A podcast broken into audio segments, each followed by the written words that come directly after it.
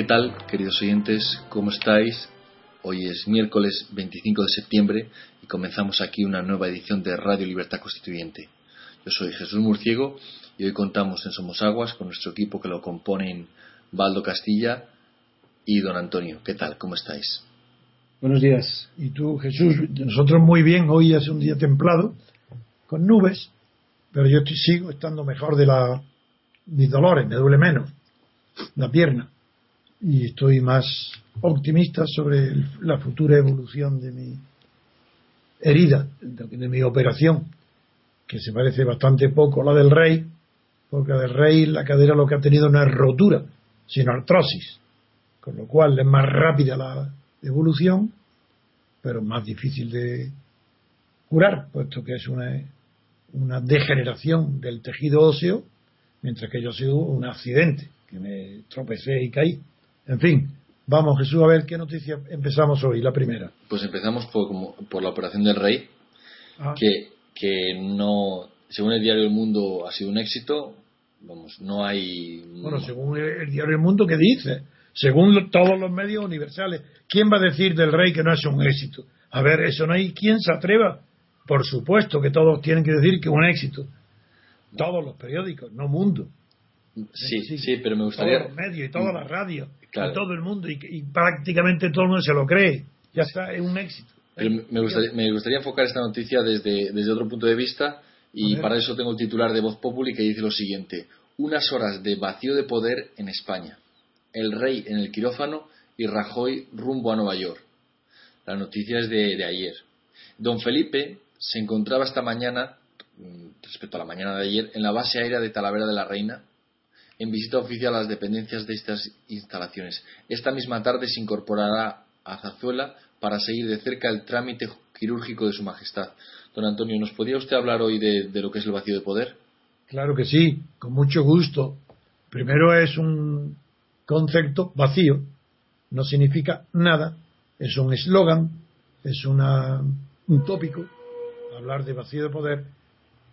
El origen de esta expresión sí tuviera cierto fundamento, eh, que se refiere no a los estados, se refiere a las aglomeraciones que se pueden producir generalmente en épocas de mucho calor, verano, donde se producen una falta de poder de orden público, como por ejemplo, voy a recordar los famosos eh, saqueos de los supermercados de Los Ángeles con el calor en aquel verano famoso de lo del Teroquín antes de.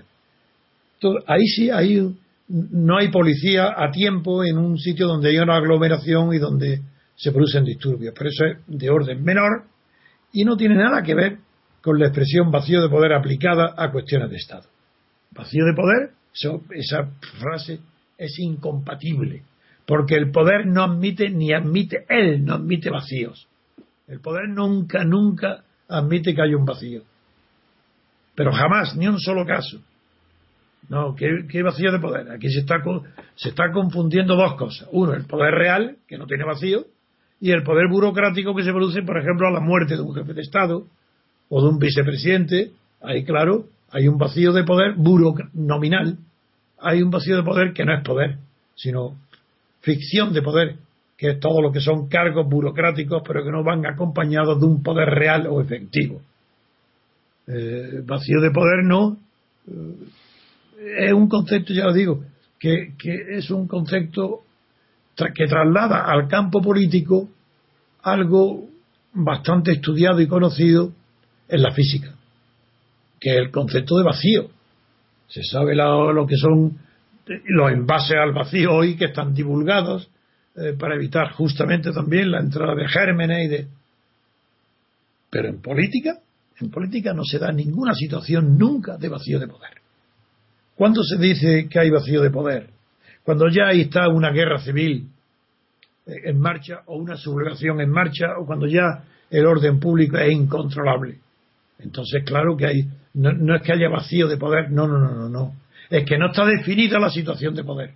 Está inestable está que aún no has decantado un lado a otro, como son en los periodos previos a la en las revoluciones, al inicio hay muchas veces se plantea la cuestión del doble poder, cuando hay un poder oficial y otro real en la calle, distinto, pero vacío de poder no se da nunca. Aplicado al caso español es ridículo.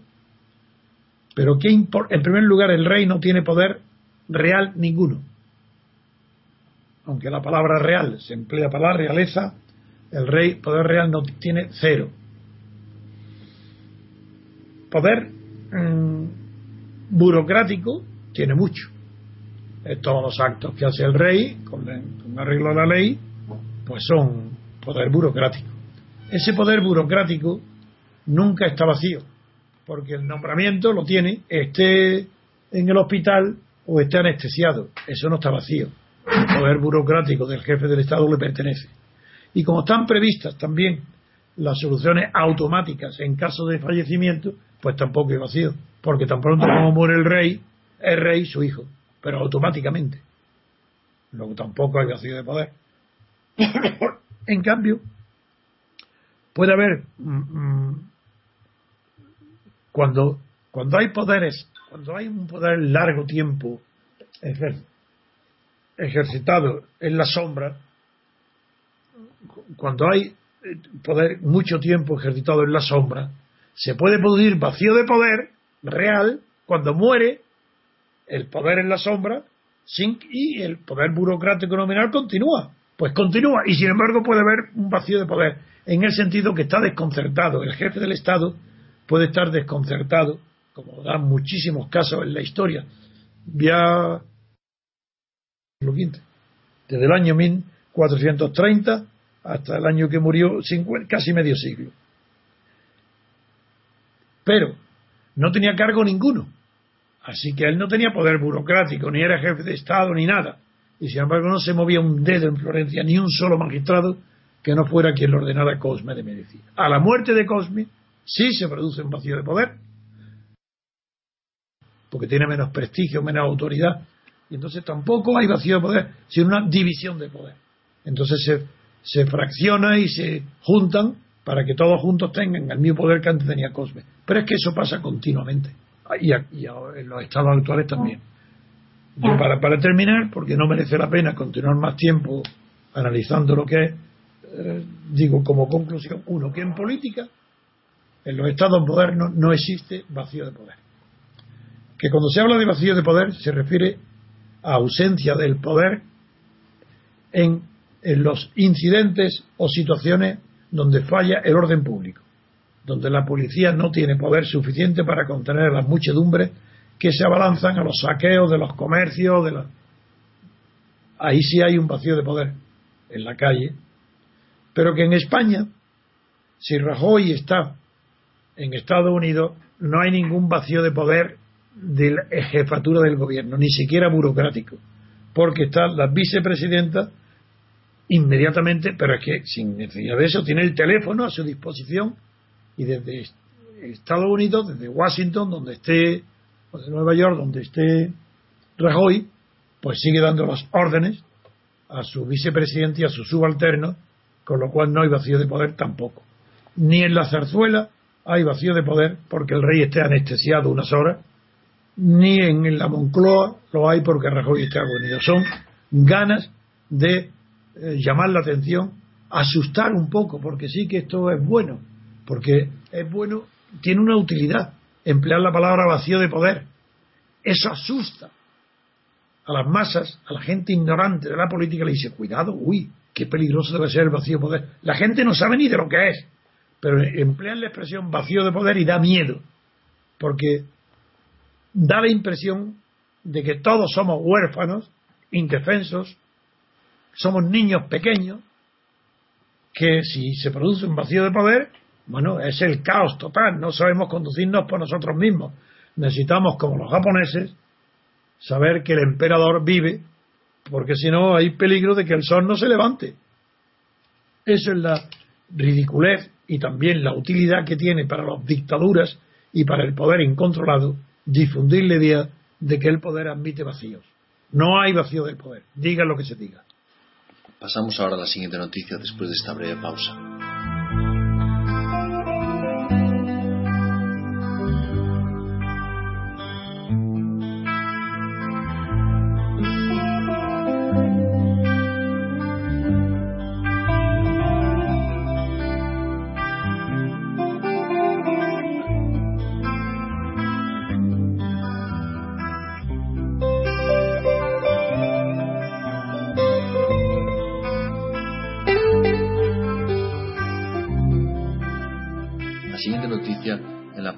Internacional es la Asamblea General de las Naciones Unidas que tiene lugar en, Nueva York, donde hemos visto que, según titula la prensa británica, según titula el Telegraph, Obama ofrece una rama de olivo a, Teherán, a, Irán, debido a las históricas negociaciones que están teniendo lugar entre ambos países o que van a tener lugar después de, por primera vez desde 1979, 33 años ya.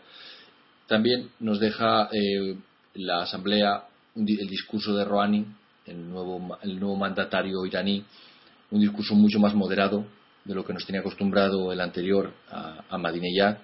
Y por último, también es destacable de, la, de los discursos de ayer el discurso de la presidenta de Brasil, que echó en cara muy, muy seriamente a Obama los espionajes que han tenido lugar en, en su país a la empresa Petrobras, la petrolera nacional de, Brasil, y que según los papeles de Snowden fue espiada y, pudieron ser obtenidos secretos comerciales que favorecerían a la competencia de las empresas americanas. Don Antonio, quería preguntarle cuál es su criterio sobre este asunto. Sí, muy esperanzador, es muy buena noticia. Eh, la de la mejoría evidente de las perspectivas de la relación entre Estados Unidos e Irán y de Irán con el mundo occidental. Me ha hecho gracia. En primer lugar, quiero recordar, como siempre, que desde hace ya muchos días que venimos diciendo que desde que Rouhani eh, llegó al poder en, a la presidencia del gobierno de iraní, pues ya dijimos aquí en la radio que era seria su cambio de postura, que yo la creía, y la verdad, ahí tenemos la prueba.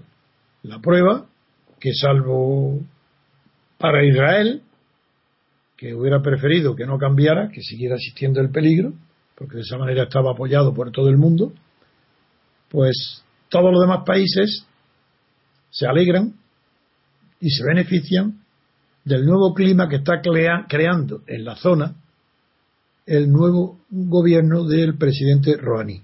Rouhani. Pero me ha hecho mucha gracia la expresión utilizada por Obama, la, la utilización que acaba de decir, que Obama ofreció un ramo de olivo al presidente de Irán. Me ha hecho gracia porque me ha recordado automáticamente, por ser Irán, que está a 30 kilómetros de, la frontera con el monte Ararat, que está hoy en Turquía, que era antigua Armenia. Y claro, donde aterrizó. Donde embarracó eh, el arca de Noé cuando las aguas descendieron después de 40 días y 40 noches del diluvio universal. Una paloma, la señal para Noé fue que soltaban una paloma y regresaba sin nada, hasta que una de las veces la paloma regresó en el pico con un ramo de olivo. Pues eso es lo que me ha recordado para anunciar que ya podían, había tierra ya se podía descender del arca, al menos en el monte. Eso me ha recordado la poética metáfora de Obama de ofrecerle un ramo de olivo al presidente de Irán. Eso es una noticia maravillosa, solamente puede dar parabienes y para que estemos contentos todas las personas civilizadas del mundo y que no están obsesionadas con justamente prejuicios ideológicos o determinados por las situaciones de poder. Eso en cuanto a Irán. Y en cambio, respecto a la valentía y la claridad con que la presidenta de Brasil ha denunciado ante la ONU el espionaje a que ha sido sometido por parte del gobierno de los Estados Unidos también es muy bueno en el asunto de Snowden y también de Wikileaks. Ya sabéis que yo lo digo de broma, pero que tiene algo más que broma. Que yo alabo ese espionaje gracias al cual ha podido descubrirse la falsedad del PSOE y su malicia para difamar, difamarme a mí cuando todavía no había libertad. Así, simplemente para eliminarme de la escena, no a mí, que eso le importaba poco, no, no, no, lo que el PSOE me difamó y que ahora los papeles de Wikileaks han revelado, diciéndolo expresamente, lo que hizo el PSOE fue difamarme para eliminar toda posibilidad de ruptura democrática del franquismo. A mí me difamaron para que no hubiera posibilidad de, ruptura democrática. Y hoy por eso para mí es un inmenso eh, motivo de alegría y orgullo que un gran economista como Roberto Centeno publique en el Confidencial un gran artículo, desde luego que es verdad que tiene, que tiene frecuentes conversaciones conmigo y es verdad que los datos de, que, que ningún historiador publica de la verdad de aquellos días, de aquellos momentos, se los doy yo, eso es evidente. Pero el razonamiento es suyo. Yo doy los datos y él razona correctamente eh, para describir la situación que existía en España en 1976, comparándola con la que existe hoy. Y lo que se ve es la traición, en el sentido, lo digo, vulgar de la palabra no en el sentido penal del delito de traición, que solamente existe frente a un enemigo exterior para perjudicar a España.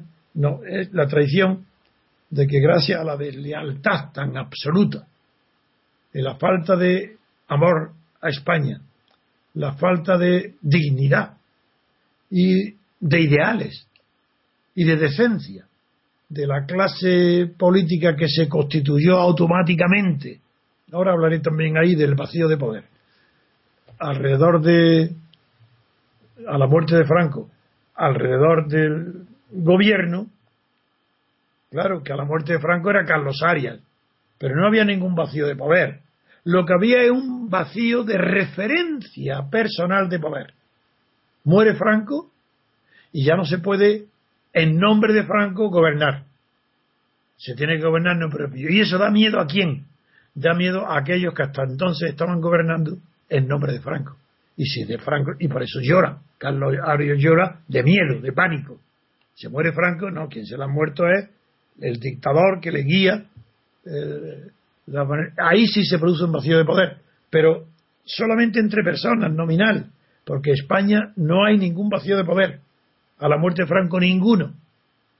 Primero porque está Carlos Arias. Pero enseguida luego ya se ve que hay unos mecanismos que se ponen en marcha automáticamente, lo que se llamaban las instituciones.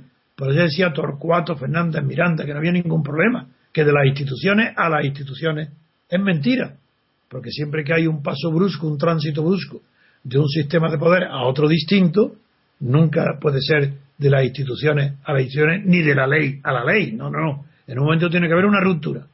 Yo soy por mi carácter, mi, naturaleza anímica y por mi cerebro, yo era partidario de la claridad. Y a la muerte de Franco había que haber una, hacer una ruptura democrática para que lo que viniera después de Franco no fuera estimado ni parecido a una continuación, como sería inevitable si después de Franco lo que continuaba era el gobierno último de Franco y las maniobras del último gobierno de Franco y los mismos obras de franquistas decir, bueno, se podía pactar con los franquistas, pero a condición de que ellos no siguieran en el poder. ¿Cómo, cómo es posible que se criticara mi intransigencia, que me oponía a todo pacto con el gobierno? No, yo, yo no me oponía. Yo me oponía a todo pacto que implicara la continuación en el gobierno de los servidores de la dictadura. A eso claro que me oponía pero no a pactar con Suárez. Yo quería pactar con Suárez qué? Pues un gobierno de transición donde no estuviera presidido por él. Y ese preparatorio de un periodo de libertad constituyente. Durante ese periodo, para discutir y aprobar en un referéndum la ley electoral, antes de nada, antes de convocar ninguna elección, ley electoral lo primero. Y ley electoral para que lo que surgiera de esa ley electoral fuera representativo. Y eso solamente había un sistema, el que hay hoy en Francia. Es decir, por distritos pequeños y nombrar un candidatura uninominales, lo que se llama sistema mayoritario. Eso es lo que yo quería. Pero yo no me. La prueba es que era yo el que estaba encargado, por, eh, eh, no encargado, porque lo hacía yo de motu propio y lo aprobaron. Era yo el que llevaba las relaciones con los militares. Porque de hecho, los militares de derecho no tenían el poder. El poder lo tenía Franco y luego el gobierno, los militares no. Pero de hecho, habían lo que yo también inventé, que acuñé, lo mismo que acuñé el término ruptura democrática, también acuñé el término eh, de poderes fácticos, que no es lo que ahora se dice. Yo por poderes fácticos designaba aquellos poderes que no siendo mm, que siendo institucionales no de un sistema, ni, no de un régimen de poder como el franquista, sino que serían institucionales en cualquier sistema de poder, a eso yo lo llamaba poderes fácticos, porque eran institucionales. ¿Cuáles son? Pues yo entonces especialmente estaba pensando en el ejército y la iglesia. En aquel momento sí, en aquel momento la iglesia era un poder fáctico y el ejército también.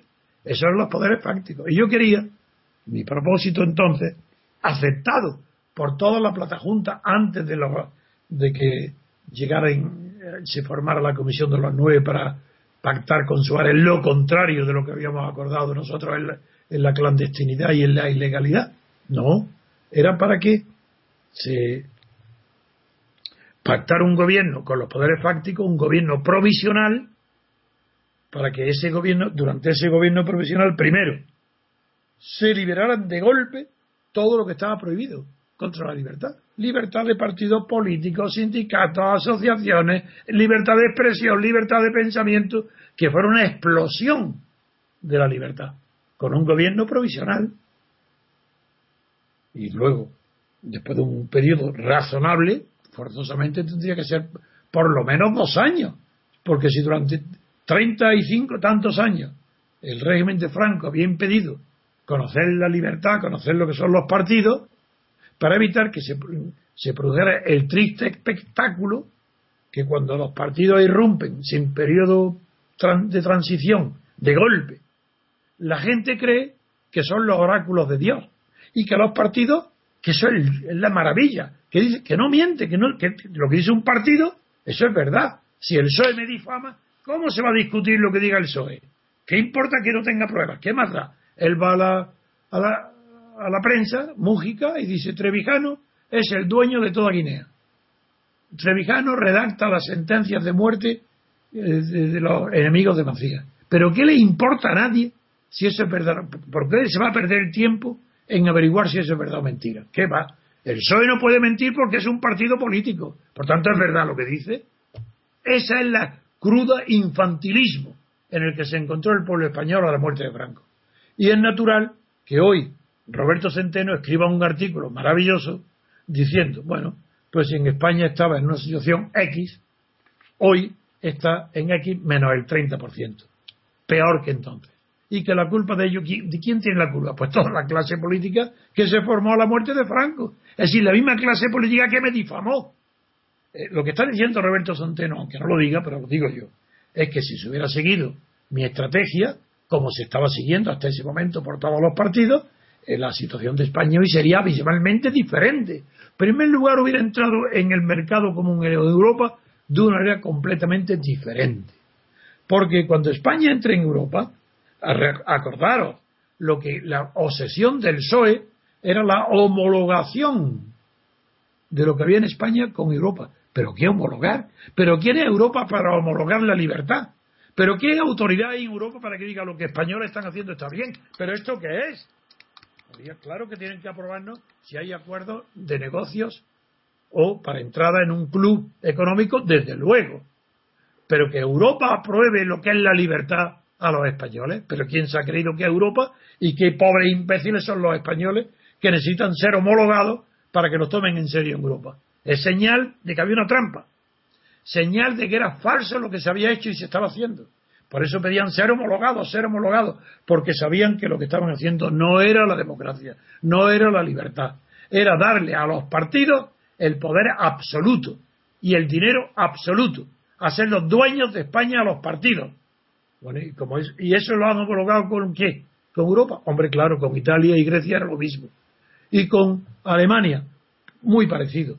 No era igual que Francia, desde luego que no. En Francia había una democracia y lo que España estaba haciendo era una partitocracia como Italia.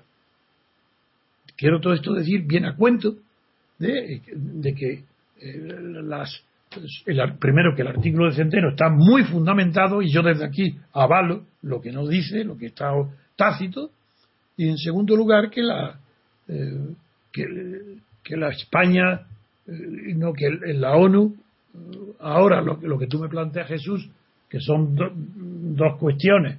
Eh, una es la de Irán. La rama de olivo que ha la ofrecido de rama de olivo, Obama. que, que bien, ya le he hablado y esta es una metáfora y muy bonita y me alegro, me ha recordado cosas bonitas. Mm. Porque eh, no, para mí una de las mayores poesías que hay en el mundo es la de, la, es la de los libros sagrados. El texto son poéticos y es, me sugieren mil metáforas, de la manera que también la- es una maravilla conocer todas las eh, mitologías, no solo las ro- griegas, romanas, sino las escandinavas. Son verdaderas poesías populares, una maravilla. Pues no digamos también el origen de nuestra propia religión. Eso es una maravilla. Pero en fin, ya he hablado de eso. Hablo también de los, del secreto, de los papeles, desde sí la valentía de la presidenta de Brasil protestando an- enérgicamente ante Obama por este daño del espionaje, del que yo me río relativamente, primero porque sé que es inútil toda esa protesta, que es, que es imposible, que es poner puertas al campo, que los procedimientos modernos de captación de los mensajes etéreos que están en el éter, pues eso va a ser inevitable. Y, eh, y que es una lucha, yo creo que está a largo plazo y realmente perdido, porque la libertad de la circulación de los mensajes va a ser imposible que puedan ser controlados. Otra cosa es el control de lo que se publique, eso es distinto. Así que la publicidad de los secretos que capten los gobiernos sobre los asuntos internos, eso sí puede ser controlado. Bien, pues esto Pas- no- pues pasamos ahora a la siguiente noticia después de esta breve pausa.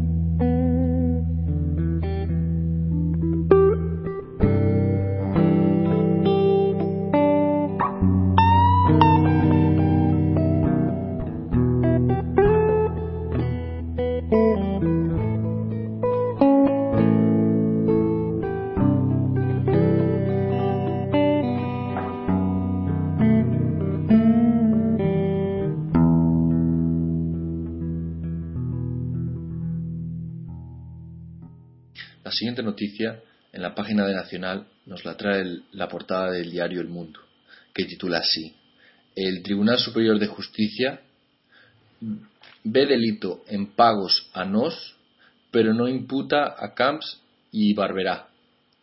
Admite que la Generalitat transcribió a papel con membrete el convenio de la Valencia Summit dictado por Urdangarín.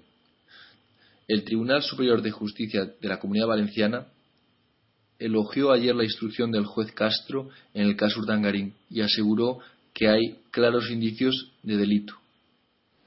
Don Antonio, me gustaría que usted me contara su Sí. criterio. es verdad que llama mucho la atención esta noticia que ayer la escuché en la televisión y, y claro, como enseguida aparecen los tartufos eh, pagados y se organizan unas discusiones con una pasión enorme donde algo tan claro como que el Tribunal Superior de Justicia no imputa a- al presidente de, de la Generalitat anterior, Camp, ni a la alcaldesa de Valencia, Barberá, Rita Barberá, no los imputa en relación con los pagos que realizaron a la empresa de Undargarín, no, no los imputa, pero dice expresamente que hay, dice así literalmente, digo entre comillas, hay claros indicios de delito, pero que no hay motivos suficientes para imputar a Can y Barberá. Es decir, que la sentencia del Tribunal Supremo que libera de toda responsabilidad penal a Camps y Barberá distingue entre indicios y motivos. Indicios de delito y motivos de delito, o motivos o motivados. Y lo que dice es que indicios existen y los enumera luego todos, y tiene razón, muchísimos todos, los mismos que el juez ha señalado. No corrige al juez instructor en nada. En lo que es la instrucción no lo corrige en nada, pero lo corrige en, en algo, en el juicio, en el reproche penal que el juez instructor le parece que puede existir y por eso no lo imputa a él y le impide al Tribunal Superior de Justicia que vea si son imputables o no los Camp y Barberá los hechos que él ha relatado. Y el Tribunal Supremo de Valencia le dice, sí, usted ha hecho un trabajo muy bueno, porque todo lo que dice es verdad, Son, todo lo que usted dice cuenta son claros indicios de delito. Incluso el de que la institución superior de la que dependen Can y Barberá solamente pone el membrete de un papel en blanco para copiar al pie de la letra el robo que le está proponiendo eh, un Targarín para que le paguen a Nos. Incluso eso lo dice, hasta el, que solamente pone el membrete de la institución. Bueno, pues a pesar de eso dice que no lo, no lo imputa porque no hay motivo suficiente. Decir, lo que no es suficiente es el motivo. Hombre, yo creo que tiene razón. Porque para imputar a un alto cargo en este régimen de partitocracia no hay motivo suficiente que roben. ¿Qué va a ser suficiente? Estarían ya todos demitidos y juzgados. Eso no es motivo suficiente. El motivo suficiente tiene que ser solamente que rompan la baraja. Es decir, que no se, que rompan la clase política eh, más de lo que está, que se enfrenten unos con otros, que los para que se pueda haber motivo de juicio o algo, tiene que ser alguien que no, que diga que no quiere la monarquía. Por ejemplo, si el país insiste ayer en seguir denunciando a nuestro querido y admirado amigo Miguel Ayuso, porque después, por dos días consecutivos, en la portada del país, delatando, ¿qué? ¿Delatando qué? Un intelectual inteligente y culto, que es carlista. Bueno, pues, pues yo no veo por qué va a ser eh, peor ser carlista que que ser Juan Carlista. Perdón, eh, eh, también salió en el intermedio ayer, lo ridiculizaron simplemente porque no estaba de acuerdo con la Constitución y decía que no era una Constitución. ¿Quién lo ridiculizó? El programa de televisión de la sexta, el intermedio. En la sexta. En la sexta, un programa de. claro, todo, todo, todo, Es el colmo. Es que en España lo que está en vigor es una censura. Pero es que horrible. ¿Cómo pueden atacar a una persona tan honorable como el señor Ayuso? Bueno, pues digo que todo esto revela que lo de Can y Barberá eso no es nada comparado con que Ayuso piense que la constitución fue falsa. Si Ayuso dice que los españoles hemos sido engañados, o han sido engañados, que la constitución no fue, no hubo libertad. Si todo esto dice, eso es imperdonable. Ataque de la prensa, de las radios, de televisiones, venga, a echarlo de España, de la carrera, rebajarlo, insultarlo, humillarlo.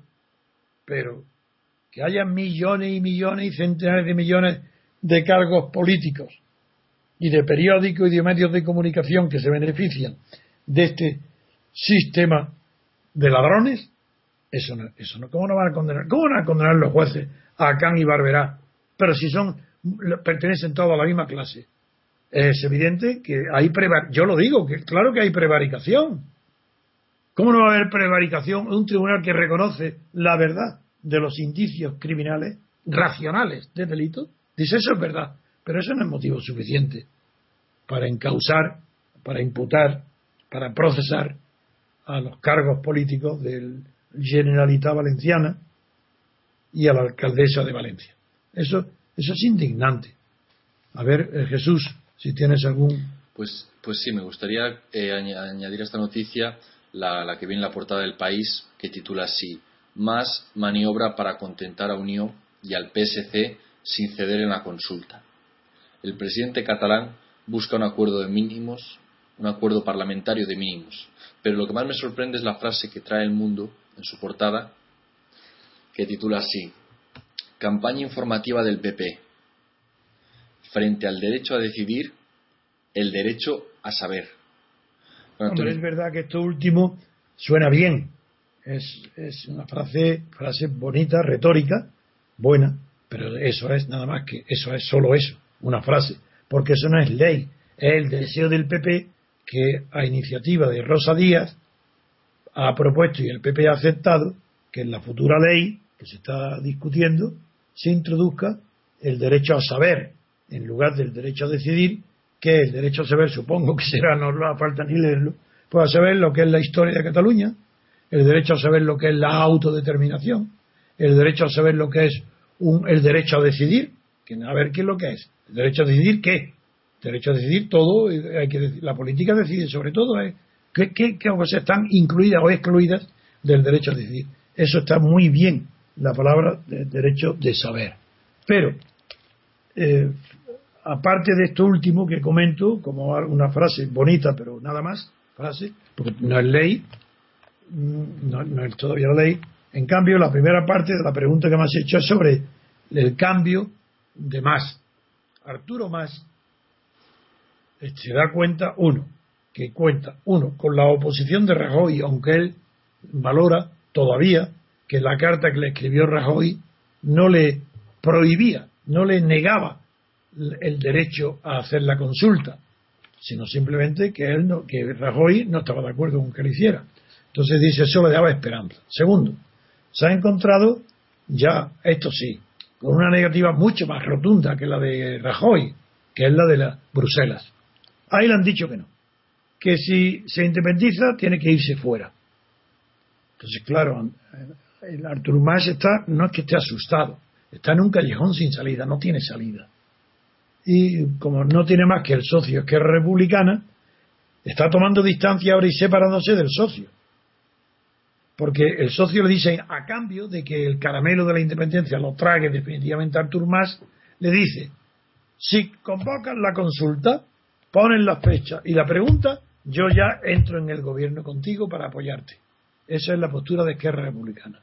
Y Artur Mas no le contesta y en cambio se dirige indirectamente a Durán y Lleida, que por primera vez ya define cuál es la posición de Unión y dice que la, diferencia de opinión mm, con los que defienden, con el Partido Socialista de Cataluña y de Central que defienden para España un Estado federal, es absurdo, porque para que haya un Estado federal previamente tiene que haber Estados separados que se unen mediante un pacto que se llama así, de unión o de federación, pues eh, en cambio Durán y Lleida defiende para Cataluña un Estado confederal.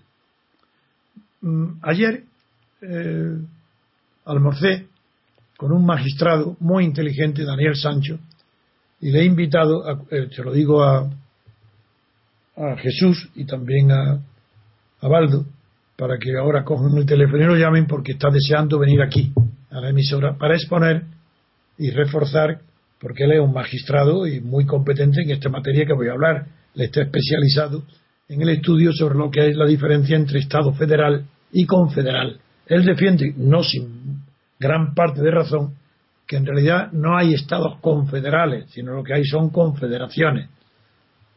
Yo creo que es un poco exagerado, pero es verdad que el Estado federal, eh, todo parte de Estados Unidos, pero es que él ha estudiado muy bien la diferencia entre la primera constitución de Estados Unidos, que era la constitución era confederal, por eso había la confederación, el norte y el sur, fue lo que hicieron la guerra civil, que tuvieron. Y en cambio la federación o el federalismo, que es la segunda constitución. Bueno, pues eh, Daniel mm, quiere quiere venir a exponernos, pero yo voy a adelantar mi criterio. Mi criterio no es tanto como insiste nuestro amigo que lo vaya a conocer y veréis su competencia enseguida. Mm, este excelente magistrado. No es lo que él cree que, que es verdad que existe ese matiz, pero no es definitivo. Que las confederaciones son uniones sin Estado. Yo creo que hay una elección con Estado muy débil, pero que haya una unión. La prueba es el fracaso de la primera constitución de Estados Unidos, es porque había la unión. Y fracasó la unión. Claro que tiene. Pero en fin, él lo explicará. Yo no lo rebato porque es una tesis jurídica defendible y no es el momento para rebatirla. En cambio, sí que yo digo que he estudiado a fondo en Carl Friedrich, en Carl Smith, cuál es la diferencia y en y además en también no la totalidad pero en parte también con los grandes Locke con los grandes creadores de lo que se llamaba entonces el cuarto el tercer poder que llamaba el diplomático y que eran los conocedores de las relaciones internacionales y también de los estados federales y confederales de los estados de las confederaciones. Pues bien para mí la diferencia entre un estado federal y una confederación Suiza se llama confederación, pero es verdad que tiene cada vez más parecido con el Estado federal. Pues bien, la diferencia está, según la ciencia constitucional, en que el Estado, a quién pertenecen, a quién pertenecen los residuos, las competencias residuales. Es decir, porque no sé, todo no se puede definir, diciendo ya las competencias de tal, tal, tal, tal, tal, tal, hay miles de competencias de todo, no se puede poner una lista de competencias para atribuirlas bien al Estado federal o bien a los Estados federados. Pues dice, en lo que no se dice nada, por olvido o porque no se ha especificado, en el Estado federal pertenece a la federación, al Estado federal, como Estados Unidos. Todo lo nuevo, lo que no estaba antes dicho, por eso ha crecido tanto el Estado federal, porque absorbe todo lo nuevo, todas las leyes, todas las competencias que no estaban definidas antiguamente, porque en aquellos tiempos no existían las cosas que hoy existen por el progreso técnico, pasa al federal. En cambio, cuando son uniones confederadas, todo lo que no está expresado en la Constitución pertenece a los Estados confederados, no ceden. Es decir, hay una presunción de que en los Estados confederados no se ceden más que las competencias expresamente mencionadas con esa finalidad, mientras que en los Estados federados en la regla es la inversa. Todo lo que no esté expresado pertenece al Estado federal. Bien, esa es para mí la diferencia. Pues hasta aquí nuestro tiempo de noticias de hoy. Quería decir, sí, que claro, esto lo digo porque más ah, está dando entrada en su próximo discurso, porque el cambio de discurso cada día, pues en el próximo discurso es que quiere dar entrada a la posibilidad de que se incluya en el referéndum más de una pregunta, para no solo del derecho a decidir, sino que incluya, por ejemplo, la confederación que propone Durán Lleida, o algunas especificaciones sobre qué materia decidir. Y esto, claro, eso está distanciándolo de Esquerra Republicana. Ese asunto va a terminar muy mal, ya lo, ya lo digo desde ahora. Ese asunto va a terminar mal, pero muy mal. ¿Por qué? Por la vacilación, la cobardía, la indecisión de Rajoy, que tenía que haber dicho, no ahora, desde que llegó al poder, del primer día que tomó posesión del gobierno, haber hablado a Cataluña como ha hecho Bruselas. Eso imposible. Nada, es totalmente. Y decirle la verdad, para que haya una independencia de Cataluña, tiene uno, que declarar el gobierno la guerra al resto de España. Y esa guerra ganarla. Así, si, logra eso, pues podría ser independiente. E incluso eso es difícil de conseguir. Pero había que hablar así, con esa rotundidad. Si no, ¿qué es lo que pasa? Pues que hablando se entiende la gente, como le decía Juan Carlos a los separatistas, pues, pues como llevan hablando 30 años, pues ahí se ve la diferencia de cómo estaba la situación separatista hace 35 años a cómo está hoy más del doble de agudizada y de peligrosa que antes. ¿Por qué? Porque se sigue hablando, porque creyendo que hablando se entiende la gente. No. Para que hablando se entienda la gente hace falta dos condiciones. Primero, que se hable el mismo idioma. Y segundo, que se hable con los mismos presupuestos. Que el presupuesto, lo que está sobreentendido, sea lo mismo.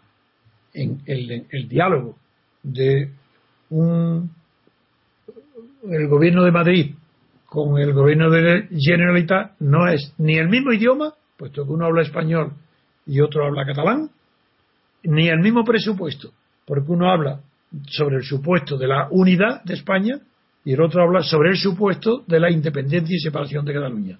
Por eso, hablando no se entiende la gente. ¿Se entera usted, señor monarca? A ver si alguien se lo dice. Pues hasta aquí nuestro tiempo de noticias de hoy.